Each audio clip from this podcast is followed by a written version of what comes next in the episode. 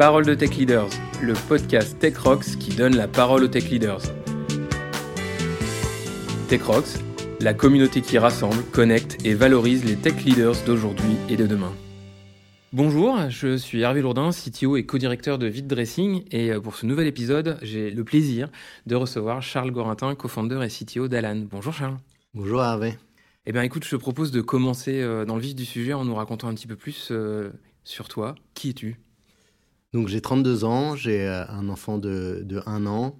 Je suis passionné de foot, d'échecs et de littérature romantique française du 19e siècle, plus précisément Balzac. Chouette aucune place à l'informatique dans cette description, c'est bien, ça change. Je te propose du coup d'aller un petit peu plus dans le détail de nos métiers, puisqu'on est, on est là pour échanger autour de, nos pratiques euh, de tech leaders. Euh, quel est ton parcours? J'ai commencé par étudier à l'école des ponts. Ensuite, j'ai fait un master de, machine learning à Paris. Et puis, je suis parti à, San Francisco, à Berkeley plus précisément, pour aller faire une business school euh, là-bas. Alors que tous mes camarades partaient dans des banques, dans des hedge funds, moi j'ai décidé d'aller travailler en tant que data scientist chez Facebook. C'était un petit peu une évidence pour moi à l'époque parce que ils avaient des pétaoctets de données, des outils pour pouvoir les analyser et surtout un milliard de personnes sur qui on pouvait avoir un impact. Et donc j'ai rejoint Facebook, j'ai commencé à, travailler chez eux euh, sur la lutte contre les faux comptes avant que ce soit la mode ainsi qu'un projet qui s'appelait Compassion, où on travaillait avec des psychologues sociaux de Berkeley, de Yale, pour euh, aider les gens à résoudre leurs problèmes sur Facebook.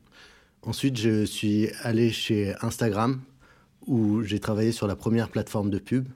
À l'époque, le, CEO d'Instagram, Kevin Systrom, validait chaque pub qui s'affichait sur Instagram. C'est plus le cas aujourd'hui. Et puis, je me suis fait débaucher par Twitter pour euh, gérer leur équipe de data science en growth j'ai passé deux ans chez Twitter. On a résolu pas mal de problèmes. Ça s'est super bien passé. Et puis, mi-2015, Jean-Charles Samuelian, que je connaissais depuis l'école des ponts, est venu me voir pour qu'on crée ensemble Alan. Et donc, en janvier 2016, je suis rentré en France. On a créé Alan. Et depuis, ça fait trois ans et demi qu'on travaille dessus. Chouette, euh, chouette parcours. Euh, on peut dire que c'est un joli pédigré. C'est quand même des très, très jolies entreprises euh, à ton actif. Ça m'intéresse qu'on creuse un tout petit peu ça, parce que finalement, c'est un, peu, c'est un peu inédit, ou en tout cas, on est toujours curieux de savoir ce qui se fait outre-Atlantique. Et est-ce qu'il y a des pratiques particulières que tu as retenues de ces années chez Facebook, Instagram ou, Twitter, que tu as eu envie d'importer, j'ai envie de dire, chez Alan? Il y a quelque chose qui est, important, c'est moi c'était mon, premier job à plein temps chez Facebook. ce qui veut dire que j'avais pas vraiment de très bons référentiels sur, sur ce que devrait être un milieu où on, travaille qui est sain. Et donc, euh, chez Facebook, j'ai appris euh, surtout la responsabilité, l'autonomie, le fait de faire confiance aux personnes euh, avec qui on travaille, une culture de, de l'ingénieur qui est un petit peu unique. En fait, je m'en suis rendu compte au moment où, je suis rentré en France. Donner beaucoup de, de moyens à, à l'ingénieur. Et typiquement, le, le, genre de choses qu'on entendait là-bas, c'est que un prototype vaut 1000 images. Et comme on sait, une image vaut 1000 mots. Donc euh, un prototype valait un million de mots. Euh, donc en fait, ça donnait beaucoup, beaucoup de, de valeur aux ingénieurs qui pouvaient euh, construire, essayer et, et, faire évoluer le produit. Et ça, c'était vraiment une grande force. Ensuite, d'avoir fait et Facebook et Twitter, c'était extrêmement intéressant parce que ça m'a permis de pouvoir comparer deux cultures, de pouvoir comprendre ce qui marchait dans l'une, ce qui marchait pas dans l'autre. C'était assez intéressant en particulier Facebook et Twitter, parce que Twitter avait beaucoup d'anciens de Google, donc c'était un petit peu la culture Google, alors que Facebook est un petit peu sorti du chapeau. Il y avait la plupart des ingénieurs chez Facebook euh, sortaient tout juste d'université et ont dû inventer une, culture de zéro. Et c'était quoi, euh, du coup, les, les, euh, les, grandes différences pour toi, enfin, marquantes entre ces deux cultures? Alors, ce qui, est, ce qui était intéressant, c'est que Facebook, c'est très on va essayer et ensuite on voit comment ça se passe, on voit si les utilisateurs suivent. Alors que Twitter et en fait la culture Google, c'est plutôt on va réfléchir très fort, on va tout définir, comme ça on va savoir si euh, on va construire quelque chose qui est théoriquement sain avant de l'appliquer en pratique.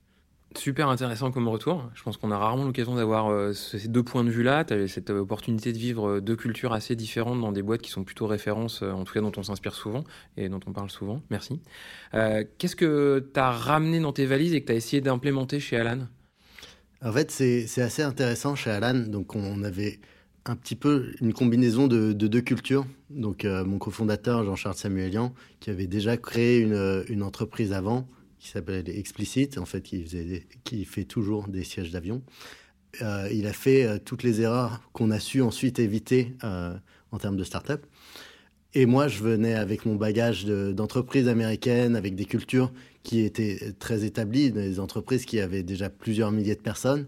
Et donc, ce qui me permettait de voir le, le milieu de l'aventure, on va dire. Et donc, la combinaison des deux, avoir appris exactement cette autonomie, cette responsabilisation et en même temps le, euh, la, sensation de comment est-ce qu'on construit une, une startup, cette combinaison était extrêmement puissante et à mon avis nous a aidé euh, dans la construction d'Alan. Est-ce que tu as constaté euh, une différence culturelle quand tu es arrivé en France et que tu, finalement tu t'es replongé dans, dans, la tech mais en France? Est-ce qu'il y a des choses que, qui te paraissaient évidentes aux États-Unis et en arrivant en France tu te dis tiens c'est bizarre ça n'a pas l'air de marcher ou, ou pas? Je pense que c'est vraiment sur le rôle de l'ingénieur. Ouais. Euh, c'est vraiment un petit peu différent. En fait, euh, moi, ma culture, euh, c'est qu'un ingénieur va avoir beaucoup d'autonomie, beaucoup d'opportunités de, pousser, construire du produit, décider de, ce sur quoi il doit travailler. Alors qu'en face, en France, on a plutôt eu tendance à avoir des personnes à qui on préparait le travail pour qu'ils puissent se concentrer sur du code. Pour moi, le rôle de l'ingénieur est beaucoup plus large que le code. Merci, je pense qu'on va recreuser ça un petit peu plus tard dans l'entretien, ça m'apparaît un point super intéressant. Mais je propose qu'on avance un petit peu plus euh, sur, euh, sur Alan cette fois-ci. Euh, est-ce que tu peux nous raconter un petit peu plus ce qu'est Alan, quel est ton job aujourd'hui, la boîte, sa taille? Pour créer Alan, en fait, on, est parti d'un constat qui était simple, c'est que le système de, de, santé était complètement enrayé, que les personnes étaient de plus en plus victimes du système. On a pu le voir récemment avec la crise des urgentistes. Et donc, avec Alan, on s'est mis en quête de réinventer le système de, santé pour pouvoir le recentrer sur les utilisateurs. Pour euh, faire ça, on a commencé par construire la meilleure assurance santé, que certains appellent mutuelle, et on a essayé de la créer d'une certaine manière où c'est l'assurance santé qu'on voudrait avoir nous.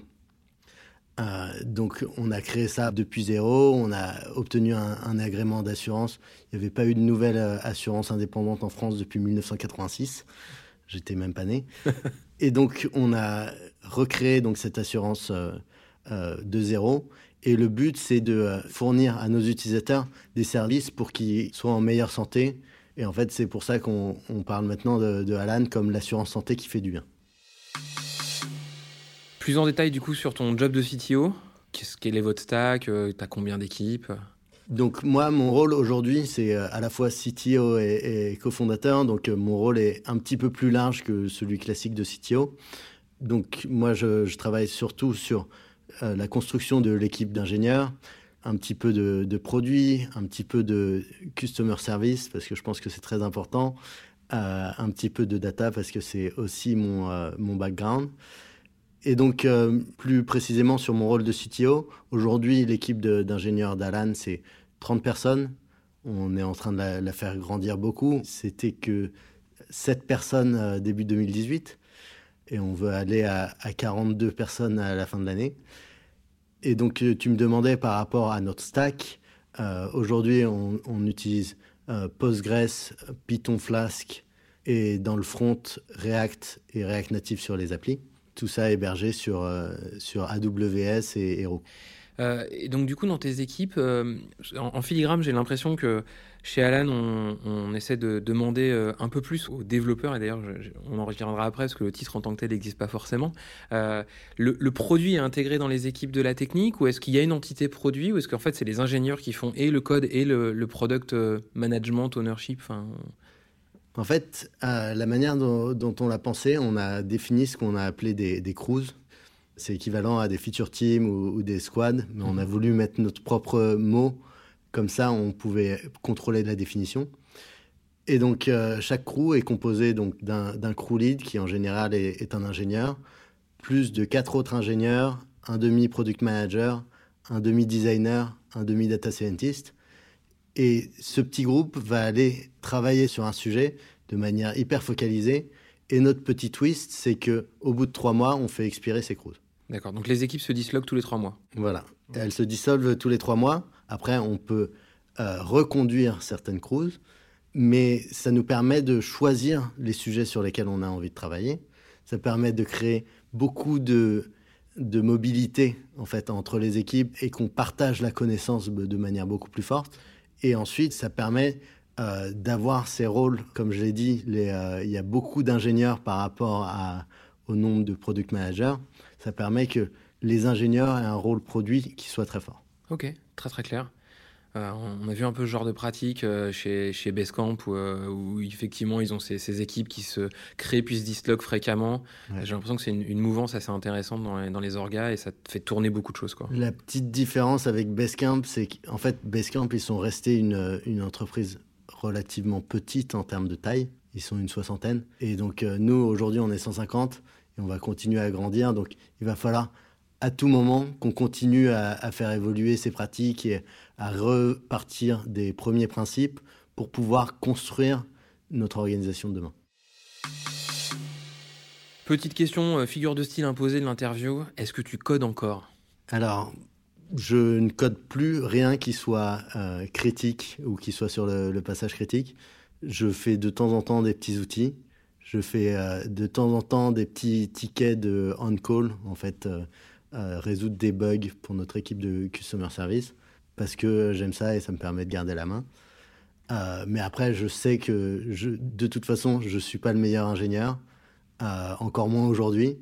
Et donc, donc, je suis très content d'avoir laissé la main. Qu'est-ce que ça serait pour toi un tech leader ou un CTO Est-ce que tu saurais euh, nous donner ta définition du CTO Les définitions de CTO, c'est. Euh, enfin. en général, il y, a, plus de définitions que de personnes dans la salle. Chaque personne a une définition différente. Moi, ma définition du CTO, elle change à peu près tous les six mois. Euh, en fait, mon background est un petit peu particulier parce que j'avais jamais été software engineer avant de devenir CTO. Donc, ce qui fait que mon rôle a toujours été euh, de mettre dans une position d'humilité où je vais poser des questions et essayer de trouver la meilleure réponse d'une façon un petit peu socratique avec euh, des ingénieurs qui étaient dès le début plus forts que moi. Et donc, moi, je vois vraiment euh, le rôle du CTO comme quelqu'un qui va aider toute l'équipe à shipper plus de produits. Et en fait, mon rôle, c'est d'être sûr qu'on optimise le, à, quel point on ship du produit, non seulement aujourd'hui, mais demain et après-demain et dans dix ans. Quand on a, on a un peu discuté avant l'entretien, tu me partageais aussi une autre pratique que j'avais déjà entendue euh, auprès d'autres connaissances. Tu essaies de faire en sorte de te virer tous les six mois? Ouais. Alors, c'est, euh, je pense que c'est hyper important. Et ce que j'ai, essayé d'expliquer un petit peu en disant que le rôle de CTO change tout le temps, c'est que tous les six mois, comme notre entreprise grandit, il faut que euh, je change de, travail. Si je continue de faire quelque chose six mois plus tard, ça veut dire que j'ai raté euh, soit à déléguer cette chose-là, et donc d'avoir trouvé quelqu'un de plus fort que moi pour travailler sur, sur cette chose-là, soit que on n'a pas résolu le problème. Et donc c'est hyper important pour moi de, de, de, ne plus faire de six mois en six mois le, le même rôle. Et c'est pour ça que le rôle de CTO pour moi est mouvant d'une certaine manière. Super intéressant. J'aime beaucoup cette définition de, de, de CTO. Quelle est selon toi la, qualité la plus importante à avoir en, tant que CTO Je pense que c'est l'ouverture. C'est euh, être capable d'accepter un petit peu toutes les idées, être euh, honnête euh, intellectuellement et être capable de d'avoir des gens autour de soi qui soient plus forts que soi, qui peuvent apporter les, les solutions et essayer de les aider à accoucher de la meilleure solution. Je te propose de, zoomer un petit peu plus sur euh, la culture et les pratiques chez Alan. Euh, je, lis assez régulièrement vos posts, que je trouve plutôt intéressants. Euh, vous avez une position assez franc-tireur, un peu poil à gratter, je trouve, dans les, les posts qu'on peut lire plus classiquement autour de nous, sur la scène des leaders techniques en France et, ailleurs. Et du coup, j'avais un peu envie de, creuser ça. Quand on lit un peu vos, posts, et j'imagine qu'en tant que cofondateur, tu y es pour quelque chose, la transparence est quelque chose de très fort chez vous, vraisemblablement. vous y êtes très attaché.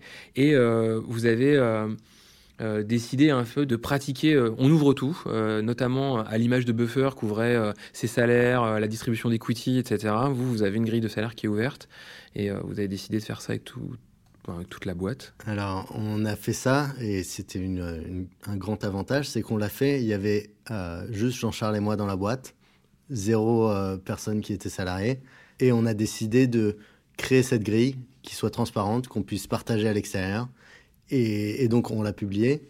Ce qui est assez drôle, tu as mentionné Buffer, mais on a recruté plus tard euh, une responsable RH de, chez Buffer qui gère les euh, people euh, chez nous, Déborah Ripoll. Et donc, en fait, on, on, a défini depuis le début quatre valeurs qui sont, qui sont très importantes pour nous. la première étant Radical Transparency. Cette valeur, on l'utilise, on essaye de pousser jusqu'au bout euh, à quel point on peut être euh, transparent. Et typiquement, les, salaires, c'est quelque chose, tout le monde va savoir combien euh, chacun va gagner dans une entreprise, parce que les gens parlent, parce que ça se sait au bout d'un moment. Donc on s'est dit, pourquoi pas le rendre complètement public En fait, ça a de multiples avantages. D'une part, ça permet d'être sûr que les personnes soient payées à leur juste valeur. En fait, on peut leur dire, avant même qu'ils commencent le processus de recrutement, voilà les différents niveaux, voilà à quoi tu peux t'attendre, et voilà la définition des grilles de niveau. Comme ça, tu peux savoir qu'est-ce que tu gagnerais si tu rejoignais euh, Alan. Ensuite, euh, c'est hyper important pour euh, recruter des, personnes à l'étranger. Dans l'équipe, on a beaucoup d'Américains, notamment des gens qui, reviennent de Silicon Valley. Moi, j'étais un petit peu le premier exemple. Pour rentrer en France, il fallait que je, je divise par quatre mon salaire. Ce qui est OK parce qu'en fait, le coût de la vie en France est beaucoup plus faible qu'à San Francisco. Mais tout de go, c'est assez difficile de s'en rendre compte quand on est un Américain qui vit à, San Francisco. Et donc, notre capacité de montrer cette grille et de dire, voilà, les personnes que tu respectes, qui sont dans cette grille, dans notre entreprise, gagnent la même chose que toi. On va pas essayer de t'escroquer quand tu vas arriver euh, chez Alan. Et donc, avoir cette grille transparente, ça aide vachement de ce point de vue-là. Ensuite, autre chose qui est très important, c'est que ça permet d'éviter toute négociation. Et la négociation, en général, euh, ça fait que les, euh, les, personnes qui sont le plus fortes et talentueuses en, négociation vont être payées plus que les autres. Et typiquement, euh, en termes de diversité, c'est très mauvais parce que les gens qui sont moins bien payés, parce que dans la société, ben, ils sont moins bien payés, vont pas être payés à leur bon niveau, alors que nous, avec notre grille, on dit voilà ton niveau d'expérience, ton niveau de compétence, tu reçois ce salaire, et parfois ça peut être 20 000 euros de plus que leur ancien salaire. Et pour nous, c'est euh, totalement acceptable. Alors, petite question, deux, deux questions. Euh, une première très opérationnelle. Vous faites comment quand le marché euh, a tendance un peu à gonfler? Vous augmentez tout le monde d'un coup On essaye de, de rester toujours légèrement au-dessus du marché. Plusieurs fois, on a réévalué notre grille au fur et à mesure des levées et donc de notre capacité à, payer, mais aussi en fonction du risque que, les personnes prennent. Plus les personnes arrivent tard, moins elles vont avoir de, stock d'equity. Mmh, euh, et donc, plus on va compenser en salaire. Et euh, alors, autant cette pratique, elle a l'air assez parler d'argent est quelque chose de relativement simple euh, outre-Atlantique. En France, c'est autre chose. Euh, on a une culture un peu différente là-dessus. Euh, est-ce que ça, a valu des déconvenus ou est-ce qu'au contraire, du coup, c'est une espèce de filtre à l'entrée que vous souhaitez poser? Enfin... Alors, la difficulté, c'est quand on a un, candidat qui s'attend à avoir 10 000 euros de plus que ce qu'on lui offre. On se dit, ben, nous, c'est impossible, on ne peut pas négocier sur la grille. Donc, on perd certains candidats comme ça. Ok. Mais c'est un filtre aux valeurs, j'imagine. Ça, ça, filtre aussi euh, par rapport aux valeurs, mais ça aide certaines négociations aussi, parce que comme on est très transparent et clair sur notre règle qu'on ne négocie pas, en fait, ça permet à ce que la personne derrière n'essaye pas de négocier à tout prix.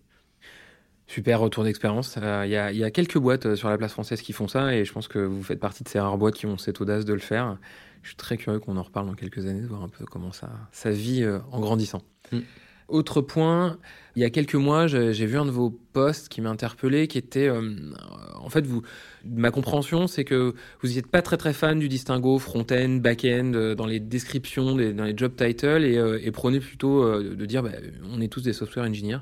Qu'est-ce qui se cache derrière ça? Enfin, c'est quoi votre volonté quand vous essayez de lutter contre cette séparation-là? En fait, j'essaye d'éviter qu'il y ait des silos dans l'entreprise. Donc, ce qu'on a décidé, c'était de recruter tout le monde en tant que full stack. En réalité, c'est plutôt des spécialistes qui se déguisent en généralistes, quelqu'un qui connaîtra très bien une petite partie du code, mais qui est suffisamment curieuse pour aller, euh, par exemple, euh, back-end développeur, pour aller faire son, bouton dans le front parce qu'il euh, il en a besoin plutôt que de balancer la tâche au-dessus de la barrière et attendre que quelqu'un d'autre vienne et prendre deux, trois semaines de retard. Et donc, c'est pour moi extrêmement important de voir si ces personnes sont prêtes à toucher un petit peu à tout. Après, dans les faits, euh, les personnes qui adorent faire du, du back-end vont plus faire du back-end. Les personnes qui adorent faire du front-end vont plus faire du front-end. Et, euh, je pense que c'est très bien. Mais casser les lignes, pour moi, est extrêmement important. Autre chose que j'ai appris en fait euh, à Facebook quand, quand j'y étais, à Facebook, quand on est recruté en tant que software engineer, on passe tous par la même pipeline de recrutement. Et donc, une fois qu'on est recruté, on n'est pas recruté pour une équipe, on est recruté dans euh, ce qu'ils ont appelé bootcamp. Et donc, euh, pendant six semaines, on passe du temps à réparer des bugs un petit peu partout dans la code base, euh, avec différentes équipes. On passe des moments où on, où on apprend parce qu'il y a des classes pour apprendre les différentes parties de la code base. Et à la fin des six semaines, on choisit son équipe. En fait, c'est une sorte de de bourse de travail et on choisit son équipe euh, à la fin des six semaines. Comme ça, on a suffisamment de contexte sur comment les équipes travaillent. Et, euh, et en fait, nous, on essaye de construire la même chose euh, chez Alan. Donc, on a défini ce qu'on a appelé un Woodchuck programme où, où, pendant six semaines, les personnes vont voir les différentes crews et à la fin intègrent une des crews pour pouvoir commencer à travailler à plein temps. Autre petite question euh, qu'on aime bien poser euh, pendant ces podcasts, euh, il y a toujours beaucoup de responsabilités qui pèsent sur les épaules d'un CTO et certains sont plus lourdes que d'autres. Qu'est-ce qui t'empêche de dormir en ce moment? Si je prends la question de façon littérale, il y, a mon fils. mais, mais de manière un petit peu... non, il est très gentil en fait, il dort très bien. si je la prends de manière figurée, je pense que c'était la question. Oui, c'était en fait, il y, a plusieurs sujets qui sont d'actualité euh, en ce moment. On va ouvrir deux pays l'année prochaine. On va en, Espagne et en Belgique. C'est la première fois pour, euh, dans l'histoire d'Alan qu'on va à l'étranger. Et donc, ça représente des challenges techniques et organisationnels qui sont, euh, qui sont un petit peu inédits pour nous. Ils sont non seulement inédits pour nous, mais ils sont aussi très rares pour les autres entreprises parce qu'on a une particularité chez Alan, c'est que euh, on travaille avec un système de santé et les systèmes de santé sont très différents d'un pays à l'autre. Donc euh, là, ce qui m'empêche de dormir en ce moment, c'est euh, savoir comment est-ce qu'on va pouvoir séparer notre, notre code base, qui est aujourd'hui un monolithe qui travaille sur le système de santé français. Comment est-ce qu'on va extraire certaines parties qui seront utiles pour la France, pour l'Espagne, pour la Belgique, et d'autres parties en fait qui sont utiles euh, dans chaque pays.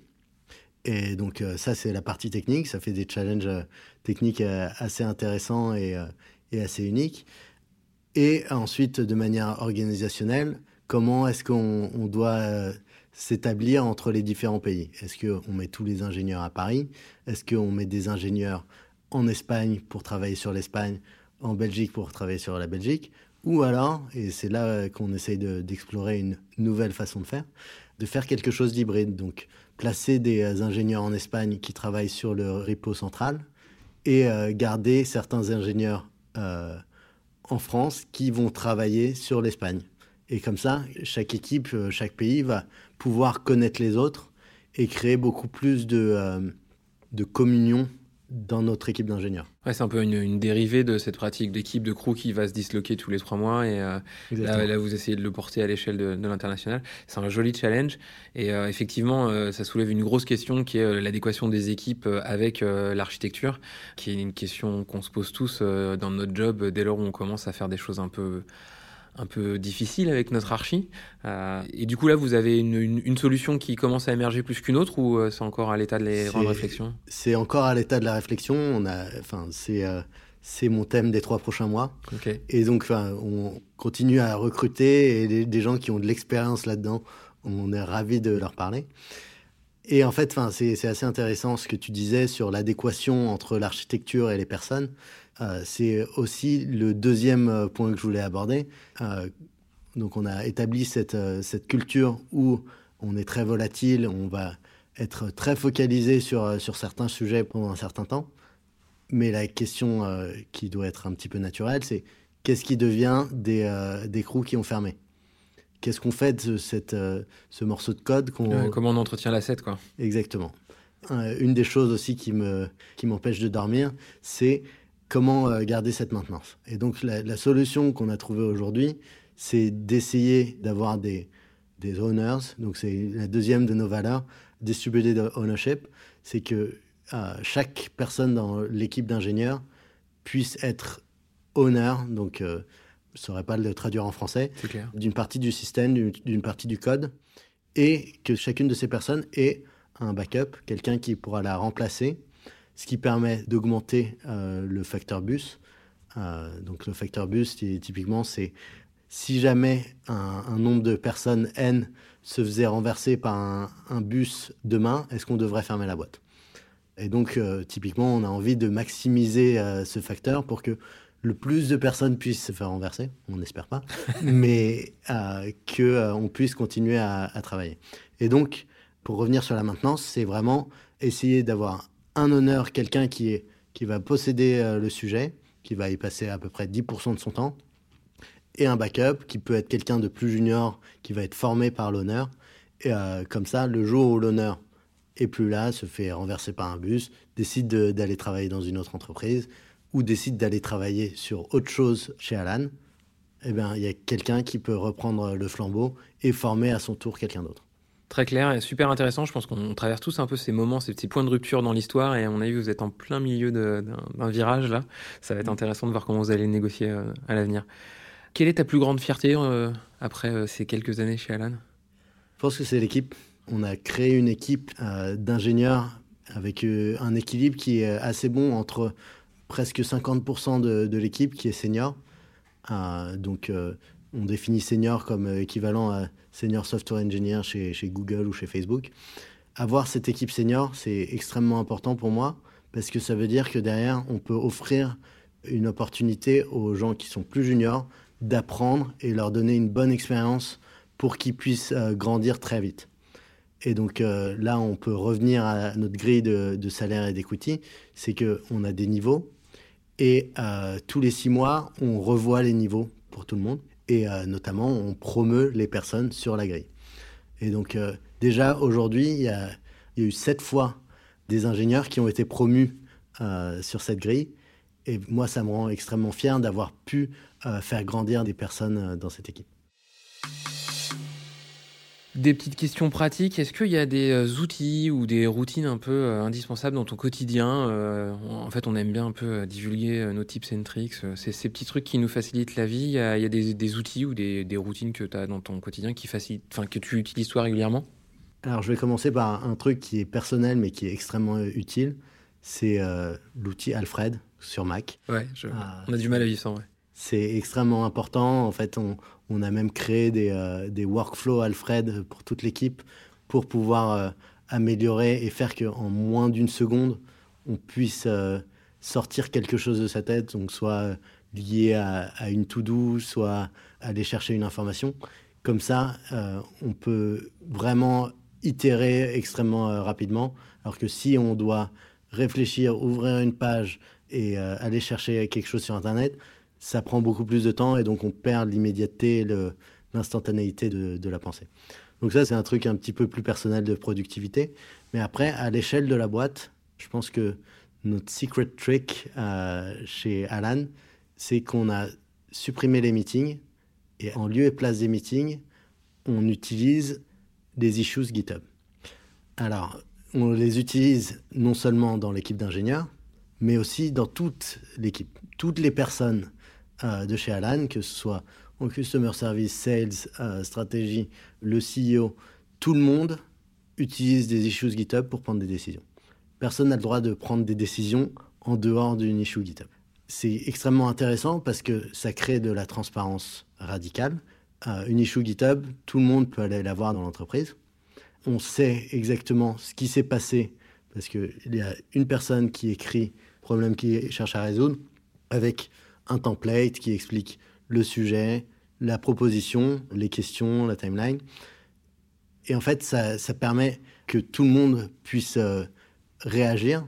Les gens qui ont des choses euh, avec lesquelles réagir peuvent réagir, même s'ils n'ont pas été invités au meeting.